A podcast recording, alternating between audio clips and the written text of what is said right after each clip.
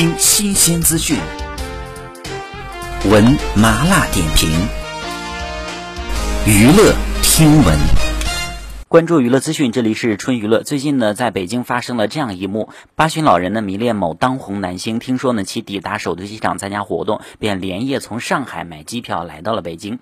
但是到达首都机场之后呢，却不知道找谁问，便找民警去求助。那媒体记者呢获悉说，最终民警联系到了上海老人的女儿，前来接其回家。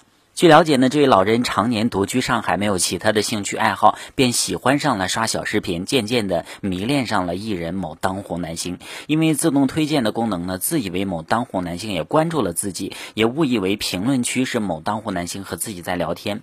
那看到网上说呢，这位男星当天呢抵达首都机场参加活动，便连夜的来到了北京。民警呢联系到了老人的家属，老人家属警惕性比较高，一开始呢并不相信这样一种情况，而且呢对母亲亲跑到北京的事实呢并不知情，甚至呢在与自己母亲通话后依然保持怀疑的态度。在当地民警说明情况之后呢，便来到了北京接回老人。